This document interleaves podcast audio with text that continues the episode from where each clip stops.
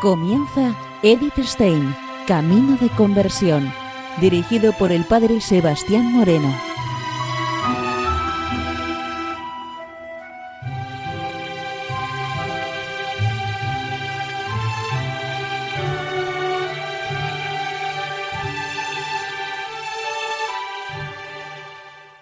Muy buenos días, nos de Dios. Seguimos conociendo a Edith Stein, Camino de Conversión. Vamos a dedicar la emisión de este día a varias meditaciones espirituales que ella nos ofrece. La primera meditación de esta mañana se titula En la fiesta de la Epifanía del año 1941. Nos comenta Edith Stein lo siguiente. Nuevamente nos arrodillamos junto a los reyes ante el pesebre los latidos del corazón del niño Dios han dirigido la estrella que ante él nos conduce. Su luz, el resplandor de la luz eterna, se refleja de muchas maneras en las coronas de los santos que la Iglesia nos presenta como la corte del recién nacido Rey de Reyes. Ellos dejan entrever algo del misterio de nuestra vocación. María y José no pueden ser separados de su Hijo Divino en la liturgia de la Navidad, ellos no tienen en este tiempo ninguna fiesta propia, pues todas las fiestas del Señor son sus fiestas, fiestas de la Sagrada Familia. Ellos no vienen al pesebre, pues ellos han estado siempre allí. Quien viene a ver al niño, viene también a ellos. Ellos están totalmente sumergidos en su luz celestial. Como más cercano a la fiesta del Salvador recién nacido está San Esteban. ¿Qué es lo que ha proporcionado el primer testigo de sangre del crucificado este lugar de honor? Él realizó con entusiasmo juvenil lo que dijo Cristo al venir al mundo. Me has dado un cuerpo, mira, que he venido a cumplir tu voluntad. Ejercitó la obediencia perfecta que tiene su raíz en el amor y en el amor se manifiesta. Siguió al Señor en aquello que naturalmente resulta quizás lo más difícil para el corazón humano, tanto que parece imposible, cumplir con el mandamiento del amor a los enemigos como hizo el mismo Salvador. El niño del pesebre, que ha venido a cumplir en plenitud la voluntad del Padre hasta la muerte en la cruz, Ven en su espíritu a todos los que van a seguir por ese camino. Su corazón palpita por el primer discípulo que será esperado en el trono del Padre con la palma del martirio. Su manecita nos lo presenta como a nuestro modelo. No muy lejos del primer mártir se encuentran las flores martirum. Las tienen no muy lejos del primer mártir se encuentran las flores mártiro, las tiernas flores que fueron arrancadas antes de que pudieran ofrecerse como víctimas. La piedad popular ha creído siempre que la gracia se adelantó al proceso natural y concedió a los niños inocentes la comprensión de lo que sucedería con ellos para hacerles capaces de entregarse libremente y asegurarse así el premio de los mártires. Sin embargo, ni aun así pueden equipararse al confesor consciente que con heroísmo se compromete en la causa de Cristo. Ellos se asemejan más bien a los corderos que en su indefensa inocencia son llevados al matadero. De este modo, son la imagen de la pobreza más extrema. No poseen más riqueza que su vida, y ésta también se las quita, sin que ellos supongan resistencia. Ellos rodean el pesebre para indicarnos cuál es la mirra que hemos de ofrecer al niño Dios. Quien quiera pertenecerle totalmente, tiene que entregarse a Él sin reservas y abandonarse a la voluntad divina como esos niños. El Redentor tampoco quiere extrañar en el pesebre a quien en vida le fue particularmente querido, el discípulo que Jesús amaba. Él se nos presenta como la imagen de la pureza virginal, porque era puro, agradó al Señor.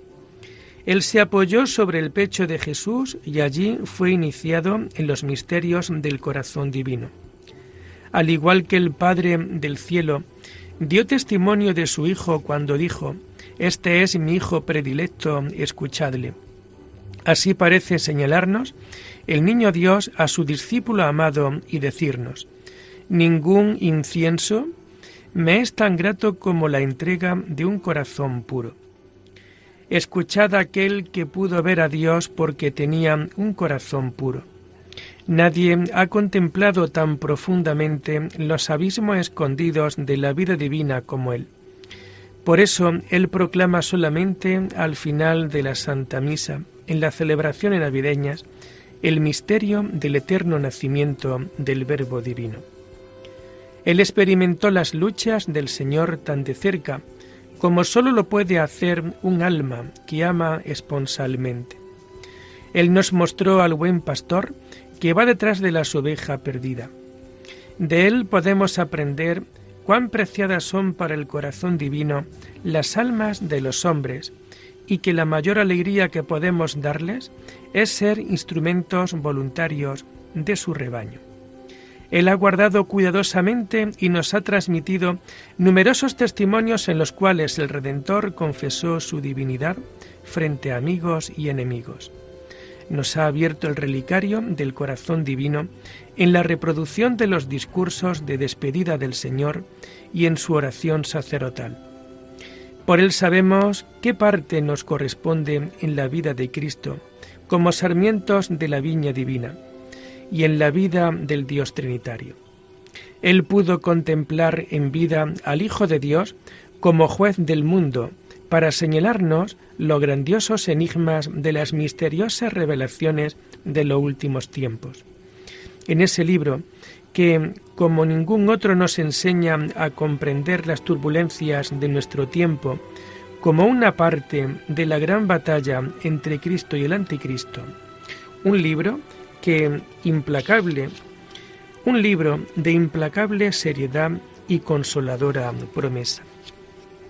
La presencia de San Juan junto al pesebre nos dice, mirad lo que se concede a quien se entrega a Dios con un corazón puro.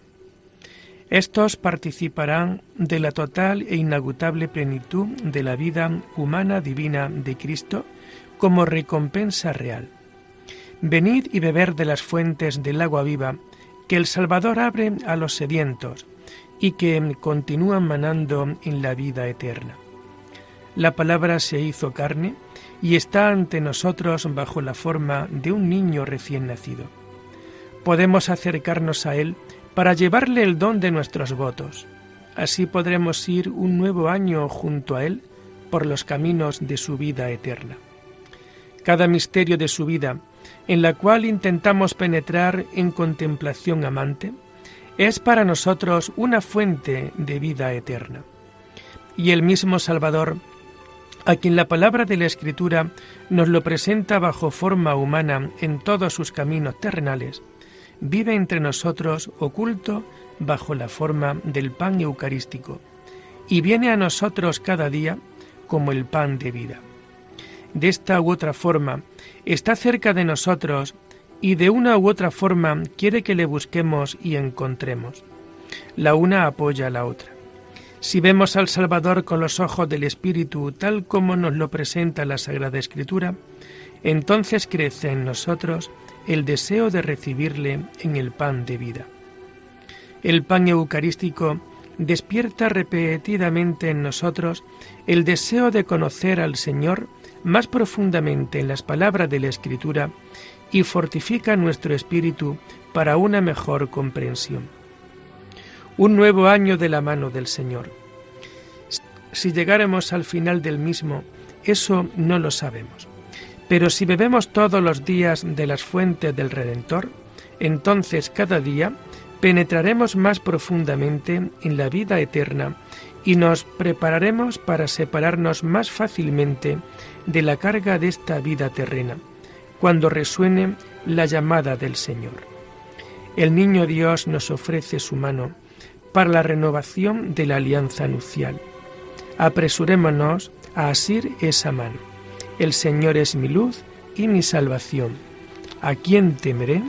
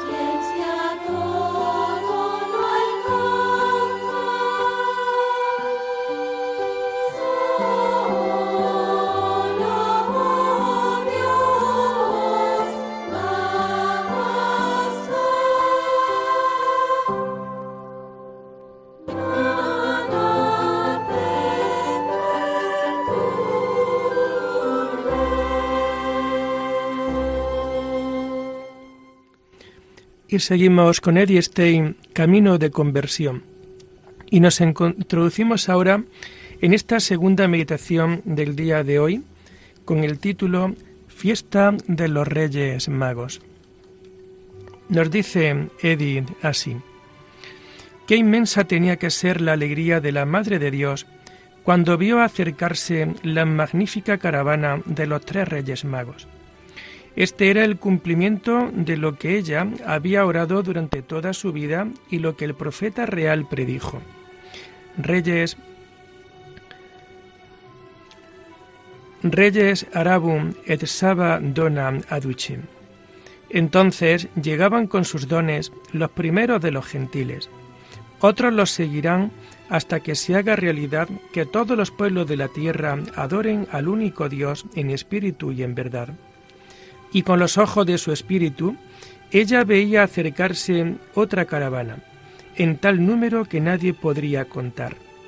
Todos los que ella misma llamaría, ella, la madre del Hijo de Dios y la reina de su futuro reino, los que ella llamaría como seguidores de su Hijo. También ellos traerían dones, dones más preciosos que el resplandeciente oro o que el benioliente incienso, o que la preciosísima mirra. Un corazón desapegado de todos los bienes terrenos y así libre para el amor. Por eso, más puro que el oro. Una voluntad que se consume en la entrega a la voluntad de Dios y sube hasta Él como incienso de suave aroma. Un alma que ha vencido sus pasiones y que con la mirra de los difuntos está libre de la corrupción. Esto es lo que María pide a sus hijos y lo que su hijo aconsejará a sus amigos.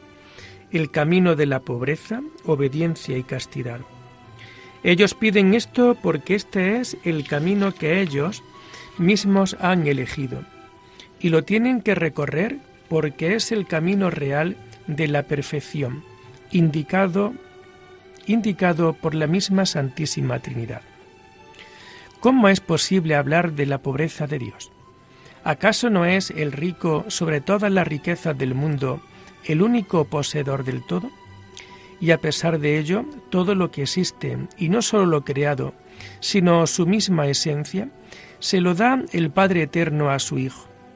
El Hijo lo toma para devolvérselo al Padre, y los dos lo derraman libremente en el Espíritu Santo. Las divinas personas poseen como si no poseyesen nada en la perfecta libertad que es la perfecta pobreza de espíritu. Y esto es lo que se entiende por la práctica de la virtud y del voto de pobreza. ¿Es posible hablar también de la obediencia de Dios? Sabemos muy bien que el Verbo de Dios en su humanidad cumplió perfectamente la obediencia. Él vino a este mundo para cumplir la voluntad del Padre. Por eso Él estuvo sometido a los padres, a los cuales Dios le encomendó, y a las autoridades a las cuales Dios les dio el poder. Pero Dios mismo, el Señor de todos los señores, ¿cómo es obediente?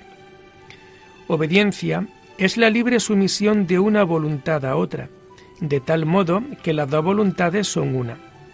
Solo un ser que tenga poder sobre su voluntad, es decir, una persona, puede obedecer. Lo que no es libre no es apto para ello. En la Santísima Trinidad hay tres personas, con una libertad altísima e ilimitada, y los tres, sin embargo, tienen una sola voluntad. ¿Se puede hablar entonces de obediencia? Hay, pues, una sola voluntad, pero son tres los que quieren, y cada persona divina quiere lo que las otras, lo que se concibe como obediencia de las criaturas, la unidad de diversas personas en una voluntad, es aquí superado, es aquí superado y cumplido de modo inalcanzable. Así como la pobreza de las divinas personas consiste en poseer como si no poseyeran, una perfecta libertad frente a todo lo que existe. De este modo es la obediencia divina la perfecta libertad de las personas sobre sí mismas y sobre la propia voluntad en la entrega recíproca de la voluntad.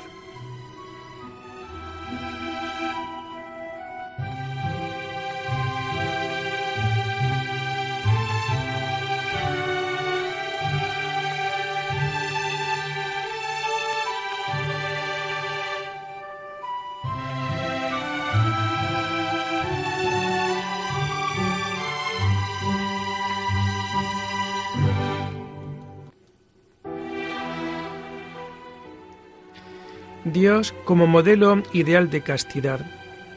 Esto parece hablar por sí mismo. Casto es quien tiene su propio ser libre de toda mancha y falsedad. Tal es la esencia divina por naturaleza. Es inmutable e inaccesible a cualquier influjo que no sea el mismo, es decir, a todo lo creado. Permanece siempre el mismo, puro y separado de todo lo otro en sí mismo. Cuando dos hombres están unidos por el amor terrenal, entonces son dos en una carne. Y esto no significa sólo una unidad corporal, sino también unión de almas, que obra para que mutuamente se cambien. Puede suceder que en determinados aspectos se igualen mutuamente, pero pasa también que uno se haga dependiente del otro casi esclavizándose, incluso los dos mutuamente. En este caso sufre la naturaleza violencia. Y aun en el caso de que se igualen, ambos pueden desviarse de su propia esencia, de tal modo, de tal modo que ya no son lo que según la voluntad de Dios tienen que ser. Los dos en una carne viene aplicado en la Biblia al matrimonio. La castidad no está reñida de ningún modo con la vida matrimonial más bien, existe un modo propio de castidad que se debe ejercitar en el matrimonio. En el auténtico matrimonio, los esposos son uno en corazón, y en cuanto más tiempo transcurre, más se ven semejantes, pero no a desventaja de la propia esencia, que cuanto mayor es la unidad, mucho más abren. El hombre, igual que toda esencia viviente, no viene al mundo desarrollado, sino que necesita tiempo y circunstancias adecuadas para llegar a ser lo que tiene que ser. Y no hay nada más importante para este desarrollo de los hombres de su alrededor. El matrimonio que se realiza en el cielo es un excelente fundamento para el florecimiento de la esencia individual del cuerpo y del alma. Al principio de todo ello es que la unidad mutua de estos dos hombres está subordinada a la unidad con Dios y ordenada hacia el fin divino del matrimonio. Estábamos diciendo que Dios está separado de toda criatura y que no puede ser influenciado por ellas, y sin embargo existe una unión entre Dios y el hombre, y esta unión es, y esta unión es el más alto y último fin de la existencia humana la beatitud y la perfección del hombre. En la esencia divina no cambia nada, pero la esencia individual del hombre alcanza su perfección a través de esta unión transformante. Y quien de este modo está unido con Dios, está también en Dios unido con los otros hombres sin sufrir daños en su propia esencia. Cristo ha bendecido el matrimonio, pero ha invitado a sus discípulos a la pureza virginal tal como él y su madre vivieron. San Pablo dio por bueno el matrimonio, pero dijo que sería mejor no casarse. El corazón de una mujer casada está dividido entre Dios y su marido. El corazón de la Virgen pertenece solamente a Dios. Por eso la virginidad tiene que ser consagrada a Dios. De otro modo, sería vana y estéril.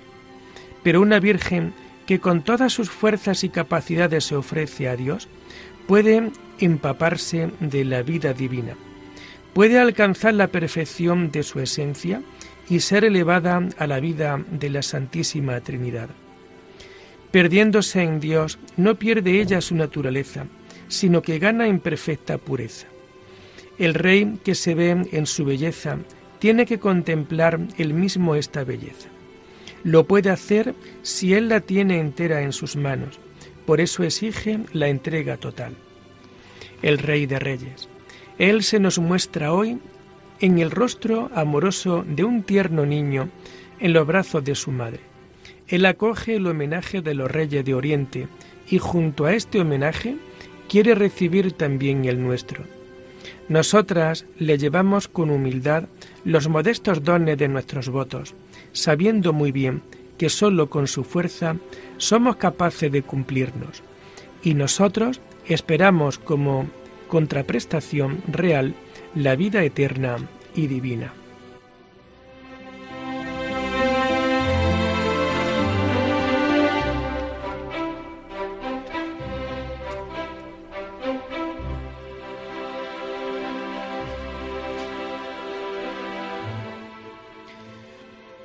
Y lo dejamos aquí por hoy, invitándoles a seguir profundizando en la vida y en el mensaje de Edith Stein. Hasta la próxima semana. Muy buenos días en el Señor.